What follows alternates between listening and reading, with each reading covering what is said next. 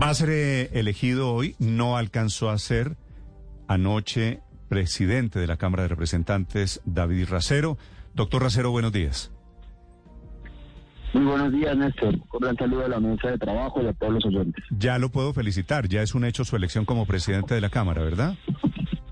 Bueno, muchas gracias por las felicitaciones. Esperemos que hoy ya se surta ya el proceso de la votación, de la elección, pero sí, es un acuerdo de todas las bancadas que han decidido acompañar la agenda de cambio del presidente Gustavo Petro, escogerme a mí como el primer presidente de la Cámara este año. ¿Y qué fue lo que pasó anoche que, que bloqueó la elección? Pues a ver, eh, resulta que el presidente del Senado levanta la sesión y lastimosamente no se alcanzó a votar la, eh, la, la, carta de renuncia, la solicitud de renuncia del magistrado de la COTIR, que va a ser opcionado uno de los aspirantes para el cargo de secretario de la Cámara. Entonces, al no haberse realizado ese procedimiento, eh, el Senado pudo continuar, pero eh, Cámara disparar para que hoy se someta a votación todas las dignidades de la mesa directiva del tiempo y en consecuencia tocó esperar hoy de nuevo convocar de nuevo el Congreso en pleno para eh, tramitar dicha renuncia. Entonces es un tema puramente operativo. Entonces convocaron para hoy, a las 8 de la mañana, tengo entendido, le aceptan la renuncia a la CUTIR y crean o forman la nueva misa directiva incluyendo a la CUTIR y usted como presidente. Así es. Eh, recordemos que eh, los magistrados del Consejo Nacional Electoral son escogidos, elegidos por Congreso en pleno, es decir, Senado y Cámara. Y en consecuencia, la aceptación o no de su renuncia también debe ser en Congreso en pleno. Así que ayer, como ya no se tenía Congreso en pleno, no se podía continuar eh, con la discusión en Cámara. Esperamos que se surta, que la plenaria escoja, que acepte la renuncia, ¿no? Y hacer la discusión y a renglón seguido ya eh, nos convocamos simplemente como sección ordinaria de Cámara para discutir las mesas directivas. Hmm. Ahora, doctor Racero, ya van a tener, creo que es un hecho ya inevitable, presidencia de Senado y presidencia de Cámara. El mismo partido que no había pasado en la reciente historia, historia política de Colombia. ¿Para qué quieren los dos cargos? ¿Cuál va a ser de aquí en adelante la actitud? Ustedes que están pasando de la oposición al gobierno van a gobernar inclusive en la composición de las mesas directivas del Congreso.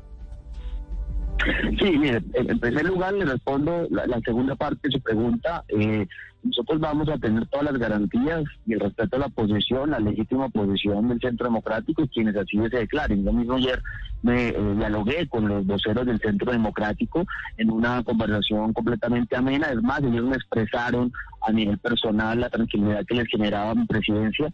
Hemos venido discutiendo cuatro años en el Congreso, yo como oposición y desde el gobierno, y por más acalorado que ha sido el debate, siempre ha sido con argumento y con altura, y hemos generado un marco de respeto desde la diferencia.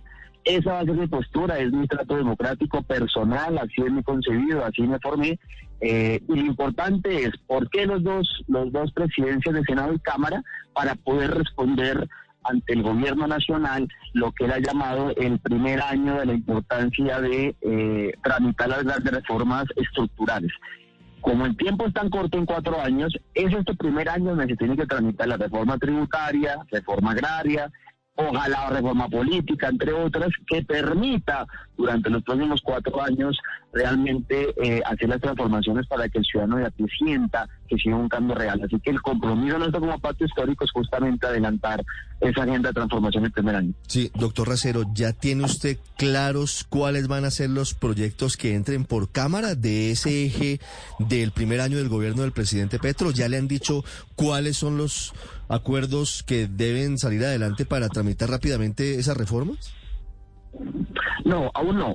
Eh, justamente, bueno, por lo que ocurrió ayer, no pude no pude dialogar con el senador Roy Barreras, habíamos quedado a hacerlo ayer. Hoy nos vamos a sentar para articular y sincronizar lo que puede ser la agenda de las dos de las dos corporaciones.